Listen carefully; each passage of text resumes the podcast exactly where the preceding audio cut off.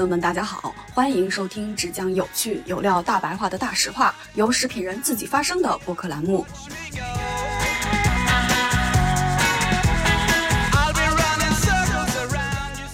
大家好，欢迎收听距离百年老字号还有九十八年的播客节目《大实话》，我是食品圈的大喇叭岳婉柔。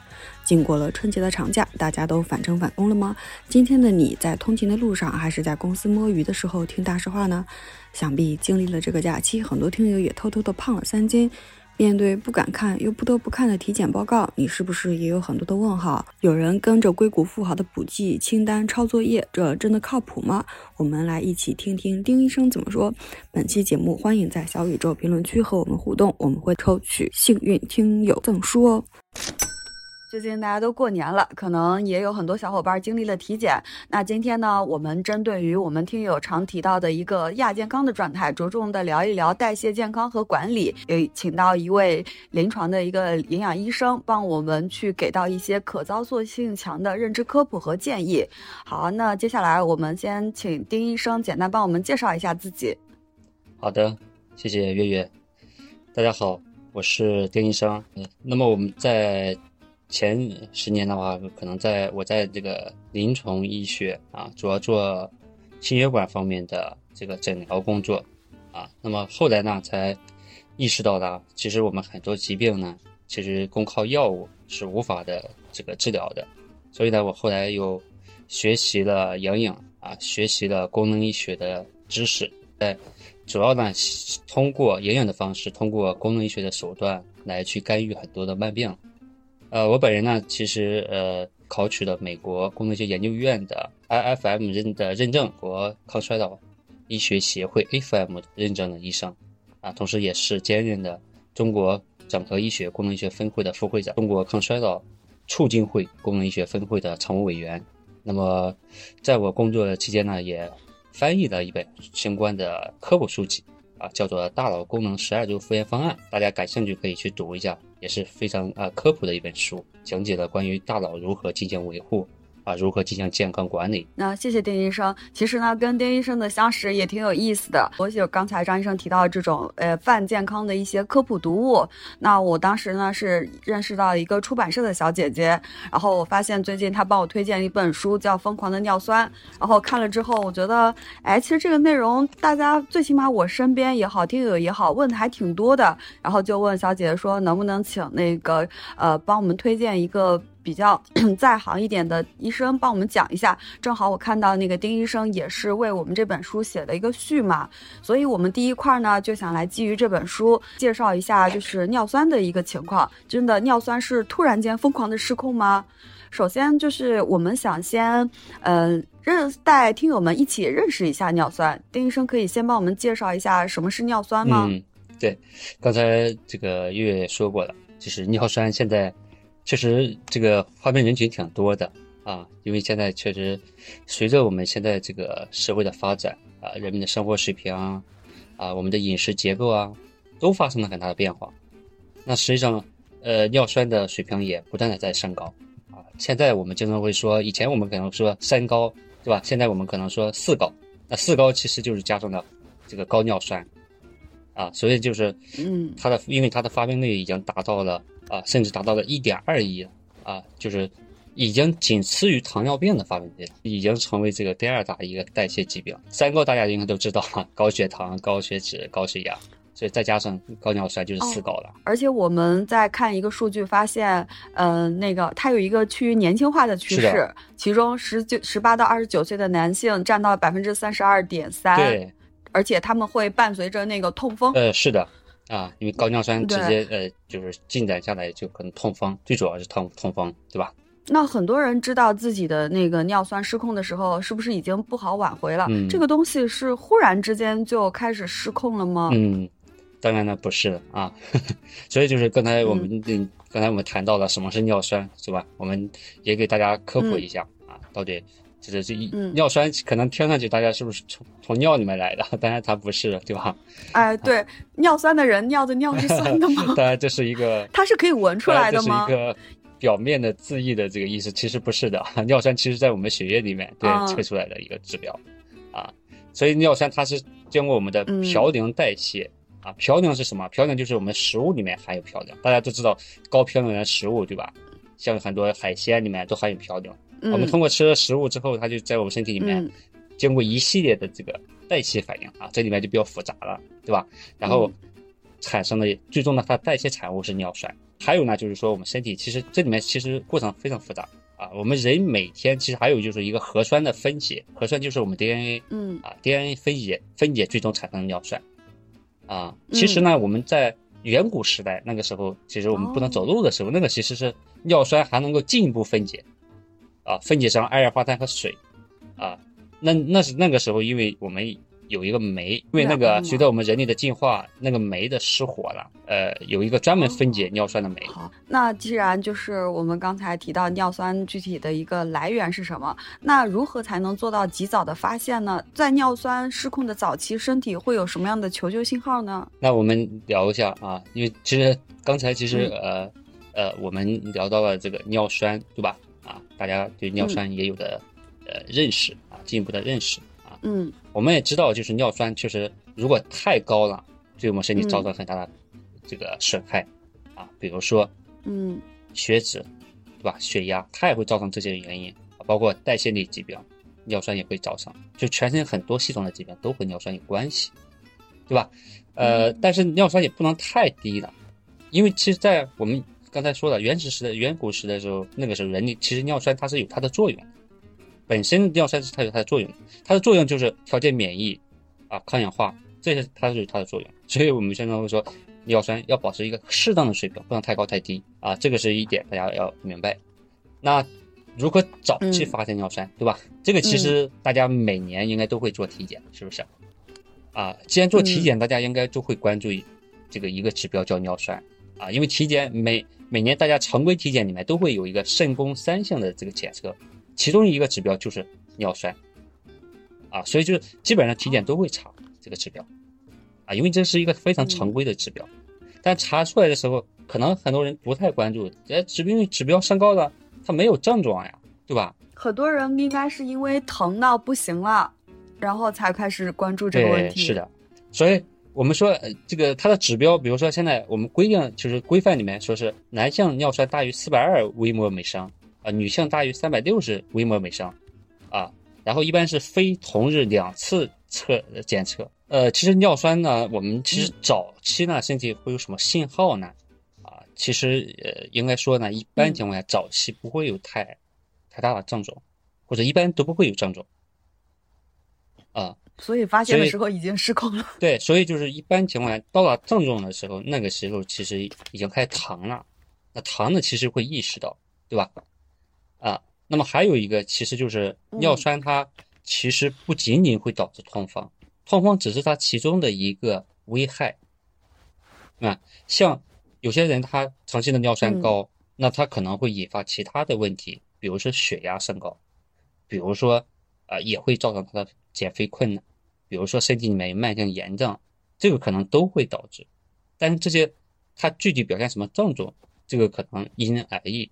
那一般那个尿素失控和哪些因素相关？哪些人会更容易失控呢？比如说，这个跟遗传啊、生活习惯，包括有一些地域性的差异吗？嗯，尿酸其实它的呃引起它的因素也蛮多的啊。其实刚才你也提到了，像遗传，遗传确实呃它会存在风险高。比如说你家族中你父母的尿酸就高，那实际上你的尿酸升高的风险会更高。更大，对吧？你比别人的几率更高，啊，还有就是有些人他的基因存在的问题，他确实基因呢不能够很好的将尿酸给它排泄出去，那这个基因呢，其实它的比例呢相对比较少，其实更多的还是我们的生活方式啊引起的尿酸高，但是其实嗯，地域呢其实呃也是呃存在关系，比如说一些生活在沿海城市的，对吧？他们接触这个嘌呤的食物比较多。这个嘌呤会导致尿酸高，对吧？长期摄入这些食物，那实际上这些食物、这些这个人群，他他的尿酸会更高一些，对吧？有一个挺有意思的问题，就是我们发现，呃，那个在痛风也好，还是尿酸高也好，好像是男性非常的居多。所以尿酸和痛风这件事情，它还挑性别吗？女生基本上不会尿酸失控吗？对对对，这个话题是非常有意思啊。这个男性和女性的这个痛风高啊，就是刚才你也说了，就是女性啊，可能很多人觉得女性痛风高，但实际上就是女性啊，尿酸通常比这个男性呢，其实呃更低一些啊。但是呢，从那种角度来解释这个程度，就是第一个呢，男性为什么现在很多一一看患痛风的人，大部分就是说是男性，因为男性的生活方式很多情况下都不是特别的规律啊，就饮酒啊啊，生活方式包括抽烟啊，包括这些啊不良的生活方式是比较多的。女性更更重视健康一些，嗯啊，但从从那种角度来解释这个，就是女性很多人为什么也会出现尿酸高的，其实女性呢。是因为雌激素的原因，啊，因为我们女性的身体身体里面其实有有一个激素叫雌激素，嗯，对吧？这个是女性朋友，它能够促进尿酸的排泄，哦，所以就它天生就有这个呃特性，但是呢，在更年期以后，像雌激素会下降，对吧？嗯，这个保护功能没有了，啊，尤其是女性比男性的这种激素变化是比较大的，嗯，就是到了绝经以后呢，它。我们称为这个断崖式的或者折棍式的，就是那种相当于是就突然间就会下降，嗯，这个其实尿酸它就呃导致尿酸排泄会减少，嗯，对吧？从这个角度啊，另一种就是女性其实呃容易喜欢吃一些甜食啊或者含果糖高的一些食物啊，这也会导致尿酸水平高，嗯，啊，所以就刚才我们讲讲过了，就是说尿酸。引起尿酸呃水平高的这这这些呃因素，其中有一个就是果糖，啊，因为果糖呢其实是一种简单的糖分啊，在我们水果还有加工类食品比较多的，所以就是因为果糖呢，其实它啊，包括在呃这个《丰富的尿酸》那本书里面，其实作者也提到了这个果糖，啊，通常我们容易重视嘌呤啊，我们知道嘌呤会导致尿酸高，但是果糖也会导致尿酸高。而且作者呢花了很很多的篇幅来写果糖，啊，这个果糖呢其实指的是我们加工里的糖啊，更多其实精致的糖，嗯，啊，这种糖其实不仅仅会导致糖尿病，也会导致尿酸高，啊，所以就是这个也大家也需要注意一些，啊。好，那第一块的话，丁医生带我们一起认识了尿酸。那第二块，结合我们那个《疯狂的尿酸》这本书上的内容，以及丁医生这边的实操，对于我们已经有尿酸高的症状，或者是说在预防阶段的一小一些小伙伴给一些建议吧。首先，第一个就是说，尿酸它可以被预防吗？嗯，对，所以就很多人啊，他看到自己的尿酸高就非常的啊恐慌啊，但实际上尿酸。其实是可以被预防的，啊，就是可以被很好的管理，或者说在很很呃很好做的非常好的情况下，生活方式改善的很好，或者说我们及时的能够看医生，这个时候其实是能够很好的去改善的啊，或者说能够把指标降到正常啊，这个是大家不要产生恐恐慌的这个原因啊。那么给一些建议的话，那实际上就是说啊，有几个建议吧，嗯啊，那么。其实，呃，这个博尔马特，呃，这个医生呢，他是在《空腹的尿酸》里面也也给出了一个建议，啊，那么他给出了这个降尿酸的十大法则，这十大法则其实就是一呢，啊，不要吃含有转基因的食品，或者是含有麸质的食物，嗯，因为含有麸质的食物，它会导致我们身体产生一些慢性炎症，啊，会导致尿酸高，啊，那么还有就是说正餐这个时候呢，啊，多吃一些有助于尿酸啊是加进了这些水果和蔬菜，啊，就是不要吃太多含有这个嘌呤的食物，可以增加一些蔬菜。但我我个人建议，实际上可以吃，比如说我们把一个餐盘分为这个三份，嗯啊，二分之一呢实际上是我们的新鲜蔬菜和少量的水果，嗯，然后剩下四分之一呢是我们的优质蛋白啊一些啊我们蛋白类的食物啊。然后再二分之一呢是呃四分之一呢是我们的这个叫什么啊？叫做呃我们的坚果啊，对吧？啊，这个啊优质的蛋白和脂肪啊，这这这个四分之一把它划分出来啊，所以就是这是一个健康的一个餐盘。嗯啊，再然后第三个呢是啊尽量不要这个摄入添加糖和人工甜味剂啊，这个其实就是加工类的食品啊，就是现在。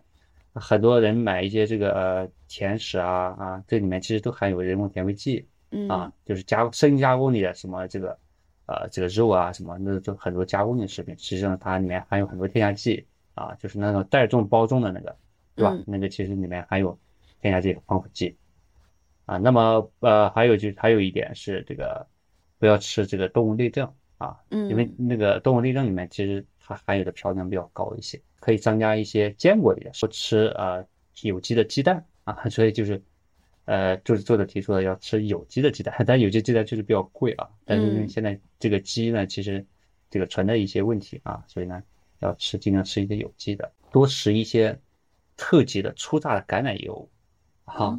这个作者提的，因为橄榄油其实含有欧米伽三啊，它可以有抗炎的作用啊，所以呢，这也是对尿酸呢很有帮助啊。那么呃，作者也提出了不要建议不要吃一些乳制品啊，这个这一点的话，可能是因为很多的人对乳虫不耐受啊，有很多人啊，或者吃完乳制品它会有腹泻，会对肠道功能会产生问影响啊。那么还有一呢，就是加餐的时候选择一些啊这个降尿酸的食物，比如樱桃。西兰花啊，还有一些这个黑咖啡啊，这个其实是对尿酸有帮助的啊。那么包括石榴啊，还有抗氧化的一些物质啊啊，一些深色的啊这些这些食物，其实都是有很强的抗氧化，对吧？嗯啊，另外呢，其实说的建议要改善生活方式，这个这一点非常重要嗯啊。这个生活方式包括啊，不要熬夜，对吧？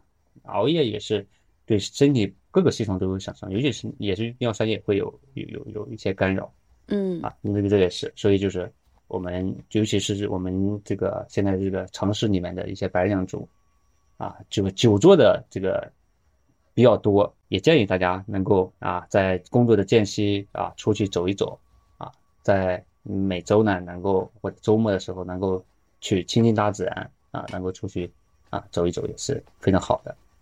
啊，所以那个呃，这些呢还是这个呃，这个需要我们去不断的践行，对吧？嗯所以呢，这个其实是说的给用的一些建议，大家可以做参考。嗯。那如果大家有兴趣的话，也可以就是呃，在这本书上面看答案，包括这次出版社也给了我们一些呃呃赠品，然后到时候我们会在听友里面，嗯、就是找一些评论的或者是留言的听友，然后给大家做一个呃小礼物。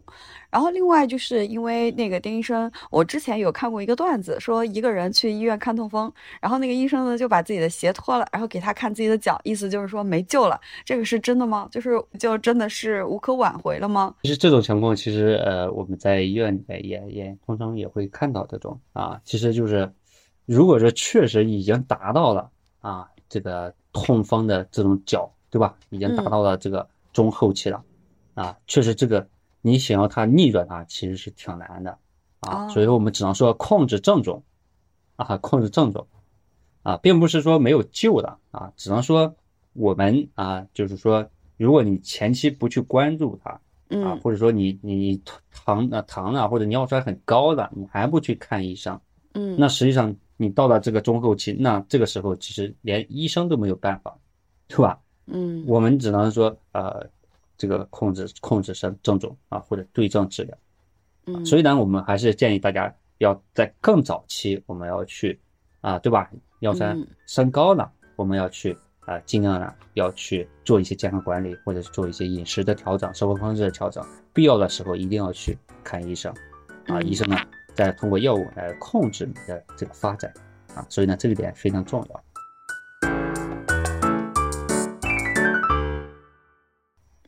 谢谢丁医生为我们分享了很多关于尿酸的内容。那第二块呢，就是我们刚才其实也提到了，就是还有三高、四高的问题。那其实这个很多都是我们在体检报告里面发现的。目前大家其实都处于一个工作和生活都非常高压的一个情况，体检报告呢让人不敢面对，但是又不得不面对。所以呢，我们想也之前跟听友们也征集了一些问题，然后想听听丁医生这边的一些小建议。或者想技巧。首先，第一个就是每逢佳节胖三斤，节日中的这个饮暴饮暴食对健康的影响，一些呃方法或者说补救的一些措施吗？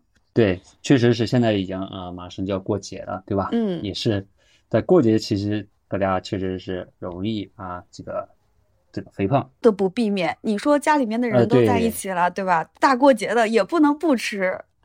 是的，是的，嗯所以这个呃，我们其实呃刚才说的暴饮暴食，其实这个就是暴饮暴食，对吧？嗯这个其实我们过节可以吃很多的这个丰富的餐，但是就一定要注意一些技巧啊。暴饮暴食其实它容易摄入过多的热量和脂肪，第一个呢增加体重，第二个嗯会导致消化问题啊，消化不良，很多就是过过节的时候容易便秘，对吧？嗯因嗯为吃了很多的不均衡的饮食嘛，对吧？那嗯对于一些呃如果有这个血糖的问题，那实际上还会造成血糖的波动。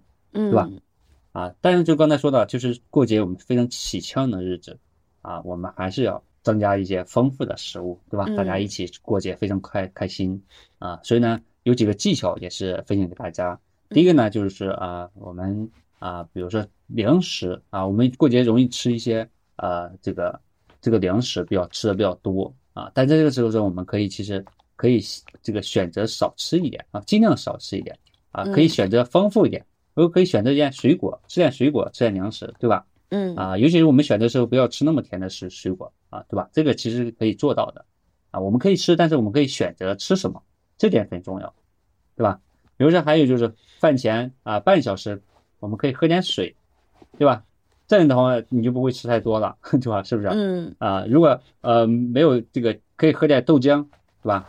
啊，可以喝点牛奶，对吧？这些其实我们饭前可以喝，包括南方我们经常会喝汤，对吧？嗯，所以在饭前，如果我们能进进食一点，呃，那那么我们在饭后的饭中的时候，我们主食可能会吃的不是那么多。还有呢，就是我们啊、就是荤素搭配，因为现在的人们我发现其实也不愿意吃那么多啊、荤那么荤了，对吧？嗯也愿意其实吃很多的蔬菜，然后呃搭配起来，其实这个其实是很好的啊，绿叶的蔬菜，然后我们做的时候呢，可以在做一些肉啊，做一些菜啊，这种情况下，我们均衡饮食，其实也避免了我们吃一些大鱼大肉，这样呢嗯造成了一些身体问题，对吧？嗯，然后呢，还有就是我们啊、吃饭的时候，我们可以把速度放慢一点。那放慢一点呢，我们多嚼几下，这样的话我们容易保证我们消化啊消化的问题，不容易造成一些消化不良的问题，嗯是吧？嗯，所以这个也是一个非常好的。然后还有一些建议呢，就比如说我们大多数其实用这个的烹饪方式，我们可以是不是可以改变一下，对吧？不要用那个爆炒型的这种方式，对吧？我可以去用一些蒸的，用一些能凉拌的，我们可以增加，对吧？煮的一些食物可以增加一些。啊，烹饪的时候啊，其实我们呢就是尽量的啊控制盐和糖的摄入。所以呢，这个其实呃也是也是非常容易做到的啊，既既不去少向你的这个对吧，也也可以去吃的健康。然后还有就是饮酒，虽然可以饮酒，但是我们饮酒可以适量的饮酒啊，切莫贪杯，对吧？嗯啊，然后在在这个呃吃的过程中，我们做到了，然后我们适当的再去啊运动运动啊，对吧？走亲访友也可以增加一些运动运动量，是吧？也不要去吃完之后我们就可以呃这个就躺在那里啊不动了啊，这个其实也不是一个很好的现象。所以呢我们可以出去多走动走动，和亲朋好友多交流交流啊，其实也是一种这个运动呢，对吧？那非常感谢丁医生的建议。那第二块呢，我们还会有发现，就是说现在年轻人好像越来越累了，就是好像没干什么，每天就上个班，下班回家就躺着，但是就觉得特别累。然后我们看很多营销号说好像是肝不好，这是真的吗？年轻人为什么现在这么容易累呢？嗯，这个确实我们在呃临床工作中也很用嗯很遇到很多啊、累其实啊、就是呃肝不好这个这个观点呢也不完全正确啊，确实呃肝脏呢其实我们人体最大的这个排毒器官啊，它负责代谢和排毒。如果说肝功能受损了啊，比如说我们喝大酒，那肝功能受损了。比如说我们天天熬夜，肝功能受损了，那实际上它会导致直接的就是疲劳感，就是累啊。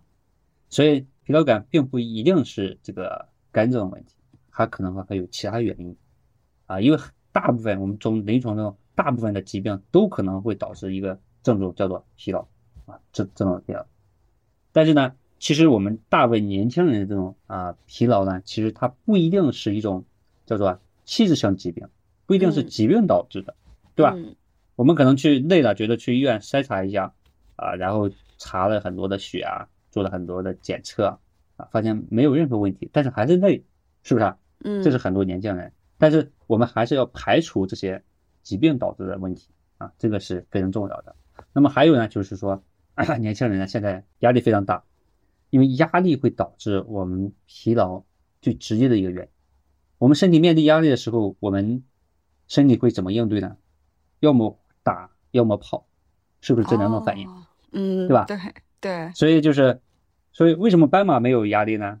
因为呢，斑马我们老虎在追斑马的时候，发现老呃老虎这个突然间啊追一群斑马，然后吃掉一个斑马的时候，哎，然后另另一群斑马看到哎危机解除了，继续吃啊吃草啊，但是人做不到呀。嗯人其实现在我们大脑里面，其实一直这个很多时候我们处于这个慢性压力啊状态下，对吧？几十年很多的事情我们还记得嘞，对吧？嗯所以就是他应对压力的时候，我们应激状态下，啊，我们长期的身体保持一个应激，这种应激就是我们工作的时候一直面对领导或者面对很多的同事，一直处于紧张状态下，就怕突然间有一个什么事情，对吧？所以呢，它会增加我们的心率啊，增加我们的能量的这个供应，对吧？嗯会增加，会消耗我们的能量。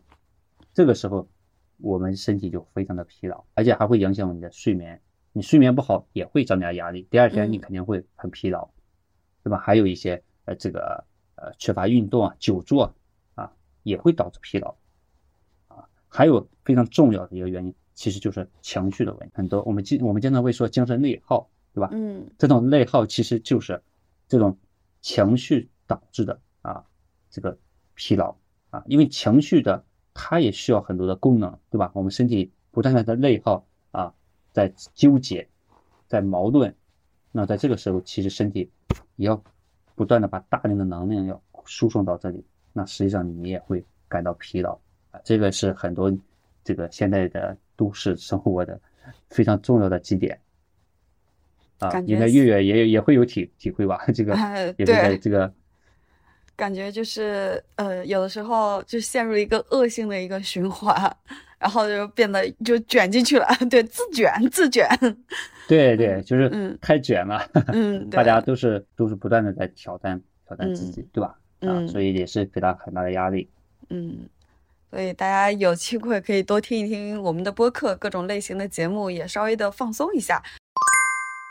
然后呢，接下来的话，我们聊的话，除了累和暴饮暴食节日的话，就是我们发现，现在就是大家特别的关注自己的胖的问题，好像就是这个人看着不是很胖，但是他的肚子比较大，瘦子一些很瘦的朋友也检查了有脂肪肝，然后尤其像去年爆火的那个司美格鲁肽，就是人人嗯好像都想试试这个司美格鲁肽。那什么样的人适合司美格鲁肽？有哪些注意点呢？实际上，呃，刚才说了，其实呃，这个大肚子确实越来越多了，嗯就是这个腰围呢，啊，就是决定你啊这个健康啊。有一句话叫做 这样的，就腰围越越长啊，你的寿命越短。所以就是这个肥胖可能会很多原因相呃很多这个疾病相关啊。所以呢，呃，为什么现在越来越胖呢？其实现在我觉得现在长期久坐的人越来越多，高糖高脂肪摄入的食物的人越来越多，啊缺乏运动，对吧？嗯这些这些不良的生活习惯其实就是胖的一个原因啊。然后再一个就是说啊，我们的这个瘦子啊，为什么很多人看着很瘦啊，却有却有脂肪肝呢？其实脂肪肝不仅不不仅仅局限于肥胖的人，嗯有些瘦子呢，他可能啊，我们称为叫做隐形肥胖啊，隐性肥胖，因为他的身体的脂肪呢，它是含量很高啊，它都在内脏脂肪里面，但外表看上去并不显得胖啊。所以我们经常会拿这个体体脂秤，对吧？大家可以拿体脂秤啊，就是就可以测出你内脏脂肪的这个情况啊。所以这种情况下，脂肪它更多其实围绕在我们内脏器官啊，它可能会有脂肪肝。啊，这种情况下其实也是一种隐性肥胖的人啊嗯，这种隐性肥胖呢一定要也非常要重视，要要非常非常重视。那司美格鲁肽其实确实最近比较火啊，包括啊我们也有患者要找找我来去打这个啊，司是司美格鲁肽其实啊它是其实最早它是一种降糖药嗯啊，用在糖尿病里面啊，血糖控制。后来呢，其实呃，这个发现呢，它其实对于糖啊，对肥胖啊，也有很很多很强的这个干预啊，因为它可以抑制你的食欲啊，这个让你这个啊没有食欲 吃东西，所以这也是一种这个变现的可以减重的一个方式啊。但是现在确实有很多的人啊，为了减肥而减肥啊，为了瘦而瘦，有很多很瘦的人其实都都在打，希望他更瘦一点。要嗯更快的瘦一点啊，其实这个是不对的。这个呢，其实因为它毕竟是一个药啊，它其实会有很多的不良反应嗯啊，会有很多的不良反应。呃，那么如果说你确实，如果你的 BMI 啊，我们知道这个 BMI 嗯它是体重指数啊，它其实更多适合于这种啊体重指数超过三十的这种肥胖人群，就非常胖的这种人群啊，就是已经达到这个指标了。就适合这种成年人，啊，就是啊，所以呢，就是说啊，太瘦的也不建议去，就是保持好良好的生活方式，其实都能够很很瘦啊，啊，不要采取这种这种手段，啊，因为它毕竟是一个药，它会导致很多的不良反应，不良反应有些是恶心啊、腹泻啊、呕吐啊啊这种反应。是因为我们会发现，现在不是大家都在聊，就是呃吃那个保健品嘛，然后会嗯发现大家都喜欢买那个综合维生素 A、B、C、D，反正嗯呃全套的，像那个搞那个十全大补这种概念。但是其实大家也会想说，我想知道自己到底缺不缺这个东西，这个东西体检中可以准确的测出来吗？我缺什么样的维生素或者矿物质？嗯，目前呃，在体检呃常规的体检里面实际上是没有的，啊、没有做这个项目。嗯啊、你可以呃医院里面目前有测啊微量元素和矿物质啊，有有测量这个指标的啊，大家可以去检测。嗯呃，但是呢，测的测的只是一个参考的一个，因为测里面测的是血液里面的呃微量元素和啊这个矿物质，但是细胞里面缺不缺，其实其实现在呃技术上其实很难测出来啊，明白。只能做一个参考。那其实刚才丁医生也提到一个词叫炎症，其实这个词这两年在小红书啊这些社交平台平台上其实挺火的。那就是什么是炎症？为什么我们的炎症这两年越来越多了？小红书上面经常提到的抗炎饮食，这些真的有用物吗？我们平时是不是要吃一些抗炎类的补充剂？嗯，对，确实，呃，这个小红书里面非常多的这种话题啊，包括啊，就是我们有一个专家，他专门也翻译了一本书，叫做这个抗炎饮食。嗯所以就是呃，这个前段时间我们还邀请他来做直播啊，嗯所以就是呃，因为现在炎症呢，其实呃，这个我们大家其实也应该有一些概念，对吧？嗯因为现在这个之前啊我们的这个对吧，这个新冠啊，这个也是大家都这个概念有很很强的这种认识。炎症本身它并不是坏的啊，当我们的这个外界的这种感染，对吧？发发烧，这都都是炎症反应，对吧？因为呢，白细胞它会释放炎症物质啊，嗯所以呢，它要战争，它要就是有细菌呢，它要去战斗，对吧？需要打败细菌。那打着打的时候是其实就产生炎症了。嗯，对吧？包括到我们受伤的时候，炎症其实是还是一个愈合的过程，有炎嗯症它是愈合反应的一个表现啊，所以呢，这个是炎症反应。但是那些呢，其实我们更多其实是急性炎症更多一些，对吧？嗯急性炎症啊，发烧啊，这些都是急性炎症。但实际上我们谈的炎症更多的其实是慢性炎症啊，就是长期在你体内存在啊，是一种低度的这种炎症反应啊。我们通过一些检测手段呢啊，也可以有提示，但它不是它表现出的症状可能没有那么强的症状。嗯但是就是这种就是低度的炎症，我们叫做慢性炎症。慢性炎症反而是其实我们现在更更多要关注的啊。那么比如说我们经常会有些人啊，经常呢呃有胃炎，对吧？就是嗯慢性啊，有这个口腔溃疡啊，嗯都会有慢性炎症啊，就关节的炎症啊，呃这些炎症其实是慢性炎症啊，很多的因素都可能会导致炎症的产生啊，比如说我们现在其实更多的其实吃一些发炎类的食物啊，什么是发炎的食物啊？就是深加工类的食物、高糖的食物，这些都是发炎的食物啊，容易造成的这种炎症反应。那么还有一些是，其实就是啊，这个慢性压力也会导致这个炎症的产生，啊，就是一些感染啊，也都会导致炎症也就能产生。嗯啊，刚才你也提到了这个补剂，呃，其实抗炎饮食啊，它有没有作用？啊，我只能说抗炎饮食它对于呃这个慢性炎症是有帮助的嗯啊，并不能说是啊它能够治疗，实际上是它是我们长期坚持这类饮食，其实可以对我们身体慢性炎症消除是有帮助的。嗯嗯，所以就是抗炎饮食其实是呃大家可以去尝试，如果觉得自己的身体有一些炎症的反应，对吧？有些疲劳啊啊，有一些这个压力啊啊，或者是经常有一些口腔溃疡啊，这些大家可以去尝试一下这些抗炎饮食，因为抗炎饮食它包含了一些呃，比如说富含欧米伽三的一些食物，对吧？我们吃一些呃核桃啊、杏仁啊啊，包括一些用的好油啊啊，橄榄油，对吧？这些都是非常健康的。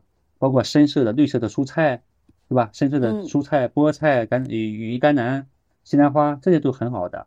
包括一些植物性的营养素，也植物性的食物啊，比如说甜菜、胡萝卜啊，对吧？这些都非常好的。包括无麸质的一些谷物啊，所以呢，抗炎饮食其实啊也是非常好的，大家可以去尝试一下啊。那么呃。补剂的话，其实啊、呃，如果说啊，您啊觉得自己啊确实刚才我说的嗯这种情况啊都存在，我建议呢可以先从抗炎饮食开始啊，补剂呢我们选择的时候可以常规的选择一些啊，比如说鱼油啊，对吧？啊，这种其实是可以常规的选。如果你自己吃鱼不是那么多啊，平时吃鱼不是特别多，那你可以选择鱼油来去做一些替代。啊，是一些很很有帮助的，啊，但是呃，可能啊，不要就是这个，就是看到很多的广告啊，或者说看到很多的博主分享啊，这些啊，所以呢，就是要还是要根据自己的情况来去选择补剂。啊，谢谢丁医生。然后接下来的话，我不知道丁医生有没有也看到过这句话，就是“忍一时卵巢囊肿，退一步乳腺增生”。就是现在我发现打工人越来越就是开始在发说一个词叫“结节”。就是结节这个病好像越来越多了，大多数人，比如说乳腺结节、肺肺结节、甲状腺结节，而且这个结节真的是就是大家气出来的吗？对，确实现在啊结节是非常多的。呃，刚才你说结节是气出来的嘛？其实呃这句话其实也不无原因啊。其实我们尤其是呃女性同志啊，就是、嗯、就是就是爱生气啊。嗯。所以呢，这个就是这个生气，这个情绪的变化，其实也是结节的一个其中的一个原因啊。那么除了这个原因以外呢，其实呃我们的很多的结节呢，和我们身体内环境也有很大的这个原因。这种内环境其实啊，包括我们呃用的一些就是接触的一些啊塑化剂、防腐剂。这个塑化剂、防腐剂是什么？就是用的化妆品，对吧？现在有很多这个防腐剂，对吧？嗯啊，然后还有我们吃的外卖，塑化剂，对吧？塑料，然后加热的那种东西，对吧？嗯，那个其实我们经常会研究什么环境毒素对于我们身体造成的影响，所以那些物质其实进到我们身体里面，实际上它会刺激我们的这些结节，啊，刺激我们的这些器官产生结节。对吧？这个其实有一个原因，嗯、还有一个原因就是，尤其是我们啊，这个新冠以后，很多人有新冠后遗症，肺部啊，就是这种结节，实际上是非常多的啊，所以就是这种感染后的这种遗留性的这种后遗症，其实也是其中的一个原因。那么还有就是，就是我们的这种压力啊导致的这种呃结节的问题啊，就是。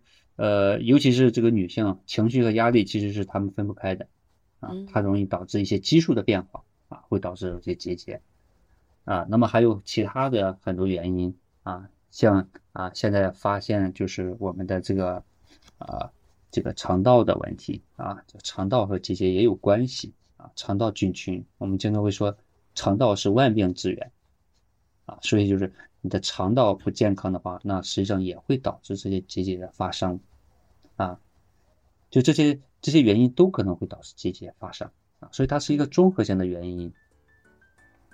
明白，好的，那谢谢丁医生为我们分享了这么多我们生活中的一些小细节和我们都比较共性的一些症状的一些个对应关系，让大家会更了解自己的一些身体状况。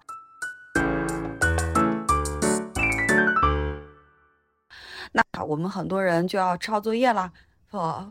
我们看到有一篇文章，四十五岁硅谷富豪重返十八岁，返老还童内幕全公开。所以我想跟丁医生聊聊看，就是说这些硅谷富豪们的补剂清单，普通人可以借鉴吗？首先，第一个就是硅谷富豪们的这些补剂清单，它是基于什么样的一个理论基础？背后有什么样的原因呢？第一个呢，啊，他这个补剂清单我也看了，啊，实际上他这个整个来看的话。不是一个叫什么？他其实硅谷那些人那些富豪呢，其实都是有自己的私人医生的。嗯，他这个补剂一定是基于他身体的这个情况啊，或者身体的一些指标或检测的指标，基于这些指标来去给他配的啊这些补剂。我们经常会它的理论基础呢，其实我们现在啊，包括我现在在做的就是功能医学的理论基础，因为在。呃，美国其实呃很多的私医呃这个这个很多的明星都有自己的私人医生，而且功能医学医生其实也是其中的一个啊。比如说呃这个马克海曼啊，就是这个这个一个这个总统的一个私人医生。嗯，他的理论基础是功能医学。功能医学是什么呢？啊，我只能简单的介绍一下，就是它是一个把人看作一个整体，就像一棵树一样。这个树的，他关注的是树的树根的问题，对吧？树的树根是什么？树的树根需要水，对吧？需要氧气，需要微量元素，需要矿物质，对吧？还要好的环境，是不是？啊嗯，啊，这是树根的问题。所以功能医学它关注的是树根的这个根源。我们现在的现代医学关注的是，比如树叶。树叶的问题，这一个一个树叶分了很多很很细的科室，所以就是树叶红呢，并不是说是要打药把它剪掉，而是要把树根、把树给土壤给疏呃这个松散一下，对吧？把土壤里面的这个给施施肥，所以树根好了，其实就是，所以从这点来看的话，其实它的补剂的这个背后的原因，它一定是基于它身体的整个的代谢的情况。啊，身体的内环境的情况来给他配的整个的清单，但对于我们普通人的话，我觉得，呃，不能够完全的去抄袭它，啊，因为这里面其实呃就涉及到很多的风险了。因为第一个呢，就是呃它的补剂的它涉及的这个面比较广，嗯，为什么比较广呢？第一个呢，它可以调整肠道，对吧？嗯，啊，比如说比如说这个人有五个原因引起他的身体问题。对吧？那那我们五个原因，我们就把五个原因的其中的一些补剂给它加上啊。如果是这个人有三个原因，那我们加三个就 OK 了啊。这个就是个性化，对吧？嗯，他那那对于我们其他人来说，他不一定有肠道的问题，不一定有肝脏的问题，也不一定有荷尔蒙的问题，对吧？也不一定有线粒体的问题，所以就是你抄作业可能就是你就容易造成。第一个呢，你吃的很多啊，对你身体啊，这个有些有时候啊没有作用，反而呢会造成一些啊不良的作用啊，增加肝脏的负担，对吧？因为吃了很多的补剂，会增加肝脏的负担。第二个，你吃错了啊，也会造成其他的一些不良反应啊，比如说你的这个吃完了之后发现，哎，你的这个这个腹泻了啊，或者腹部出现了胀气。啊，这个也都都有可能，或者你的过敏会加重呢，啊，这这都可以，这都可能会出现。明白，好的，那就是我们大家也还是要去注意一下，就是不要乱在网上跟风，然后也要有自己的一个判断力。如果不知道的话呢，可以多向我们身边的医生啊，或者一些专业的人士去做一个咨询。今天我们聊了很多有一些表象的，还有一些一些智商税和大家可以去避免的一些问题。那最后一块呢，是我们今天最干货的核心环节。首先呢，代谢健康的一些营养干预治疗，就比如说我们发现体检报告那个报告上面已经有很多加号或者叉叉了，健康就只能滑坡了吗？这里呢，功能医学医生呢会给我们说一些悄悄话。首先第一个，很多的健康问题是不是只能就是说它只能伴随终生？终生服药了，我们真的没有办法了吗？其实像比较刚才丁医生一直提到的，就是高血压、高血脂、高血糖，还有尿酸这些问题，我们真的没有办法了吗？对，所以就是这里面涉及到啊，就是健康的问题，对吧？我们身体里面其实啊，我们首先要了解，我们从健康到疾病这么一个过程，这个过程我们通常分为这几。部分，一部分从健康到亚健康，也就是身体里面有些不舒服，但还没有到疾病，对吧？嗯，那从亚健康到亚疾病状态下是什么什么状态？就是说还没有诊断疾病，比如说你的某个指标升高了，你的你的叫什么？你的呃血脂升高了，嗯，但它没有到达诊断的标准，医院的诊断标准是有个标准的标准值。比如你超过了五百才被诊断，对吧？但是你在五百以下，只是轻微的升高，对吧？那个其实还没有到达，所以这个就是从亚健康到亚疾病的一个状态，这个中间环节。那么再发展呢？你不如果还不管，那你从亚疾病呢到达的疾病，对吧？啊，就是你真正的啊出现了这个医生说，哎，你是糖尿病了，你是高血压了，已经被盖上帽子了，啊，这个就是你已经。到了这个阶段了，然后再下来就从疾病到死亡，对吧？所以从我们整个的健康到我们整个的死亡，这个过程其实是分为这几个阶段。那这几个阶段呢，在不同的阶段，其实我们都有很多的一些干预方式。只要呢你能够意识到，比如说在你身体呢出现了一些问题了啊，觉得这段时间非常累，非常疲劳，那是这个时候其实你应该给自己放个假。对吧？应该呢休息休息休息，可能哎身体就过去了，身体自我调节能力是非常强的啊。或者说在这段时间，哎，我们可不可以不熬夜啊？可不可以把生活方式给调整一下？对吧？所以你要你要一定要发现自己身体的一些啊，或者说我们经常会说和身体对话啊，我们身体已经出现了一些，它要休息啊，对吧？你你要意识到他要和你对话，而且你要经常和他对话，这种情况下你能够及早的发现。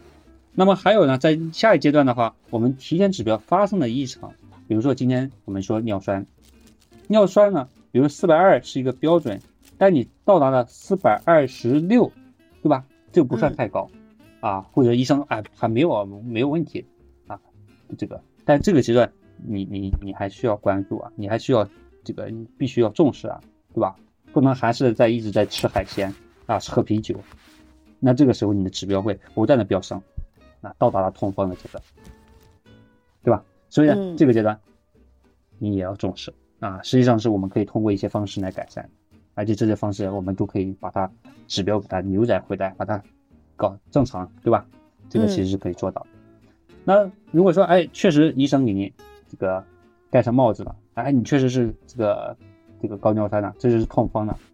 在这个阶段呢，其实我们也不要去恐惧啊，我们也可以通过一些，第一个呢，啊，医生呢会给一些常规的一些药物，对吧？来控制你的疾病进一步的发展。在这个阶段，你可能需要啊，去按照医生的这个啊医嘱来去规律的服药啊。有些这个疾病呢，我们可以呃，可能它需要长期的服药，但是呢。我们这个并不是一个啊，叫做什么，并不是一个死的一个呃一个概念。嗯，我们很多情况下太大的心理压力。对，有些比如糖尿病，嗯，我们经常会说它是终身服药，但是我我也有很多的这个患者，我们完全可以把他糖尿病他不需要长期服药了，啊，就是把他生活方式给调整好，然后给他做一些营养的干预啊，然后。减少它的药物的用量，而且到最后有些确实有部分的糖尿病发生了可以逆转，啊，所以呢，这个其实是呃，就是大家一定要啊，就是生活方式的改善，其实是非常重要。那其实我们也说了，要养成一些好的一些小习惯。那丁医生这边是否能给到大家一些比较落地性强的一些养好代谢的一些好习惯呢？对，其实今天呃讲了很多的啊一些啊方法和技巧啊，嗯我觉得呃其实我们讲再多啊，大家如果没有认知，如果不去行动啊，其实我们讲再多其实都没有用嗯啊，所以也是特别希望啊我们今天讲的内容呢对大家有帮助啊，嗯也希望大家能够重视起来健康啊，你健康对吧？健康是一哈啊，是吧？所以呢，呃，给一些啊、呃技巧的话，第一个呢啊，我觉得呃有几个呃这个小建议吧。嗯第一个呢，不久坐啊，其实这点大家啊，尤其在这个都市里面，白领族其实做到这一点，我觉得已经非常不容易啊。嗯就是大家从早上八点钟做到晚上六点钟，对吧？在这个过程中，啊，就是中午吃了个饭，啊，然后出去的，在这中中间呢，其他时间都在做的。嗯，所以呢，如果能够不久坐，啊，不久坐的这个方法有非常多，啊，大家其实都应该有意识。首先要有意识，你不久坐，其实你比如说，你中间呢，你尽量啊，比如说中间去上洗手间，尽量去跑远一点，或者可以走远一点，对吧？这也是方法啊，或者说我们可以买一个站立的这种啊桌子，对吧？我们可以嗯站着办公，其实也是一个方法啊。包括每天如果你下班后啊能够坚持三十分钟的有氧运动，慢跑、快走，对吧？肌肉拉伸啊训练这些呢，其实都是有帮助的啊。那么循序渐进，我们其实就能够很好了。另一个呢，其实呃，就是尤其在我们的都市里面啊，我这个呃，大家晒太阳的机会越来越少嗯啊，因为晒太阳可以增加维生素 D 的合成。啊。我们现在人们的呃，大部分我见过的很多的患者，维生素 D 都缺乏，而维生素 D 和我们的情绪、免疫力、睡眠都有关系。啊，所以大家一定要重视这个指标。啊，就是呃维生素 D 啊这个补充也是非常重要的。再一个就是啊压力的管理。啊，现在人们其实呃都处于高压力的情况下，但是都有压力，我们会不会释放压力？我们会不会调整压力？我们能够很好的管理压力，这个其实就是我们需要做到的。嗯，我们尽量呢聚焦单一任务，啊，就是如果能可以的话，我们尽量聚焦单一任务啊。我有很多事情要处理，我是不是先聚焦单一任务？这个时候我们压力会相对降低。另一个是释放压力的方法有非常多，对吧？冥想啊，运动也可以释放压力，对吧？这嗯个去和朋友聊天也可以释放压力，其实压力非常多啊，对吧？所以呢，你大家要学会啊管理压力啊自己的压力啊，觉得这段时间压力大了，我们可以给自己放个假，或者让自己不要那么累，不要处理那么多工作，对吧？其实这是可以做到的。那么还有呢，就是情绪管理。嗯情绪管理非常重要啊，尤其现在人们啊，这个要学会倾听，要学会赞美别人，对吧？嗯要学会啊，这个同情、体谅啊，这个其实呃情绪管理有很多方法啊，就包括呢情绪管理，其实我们啊自我倾听其实也很重要，就是刚才说的，倾听自己的身体，倾听自己的心理、啊，这个其实也会会很重要啊，就是这个情绪的问题啊，就是包括啊这个有很多正念的书籍，对吧？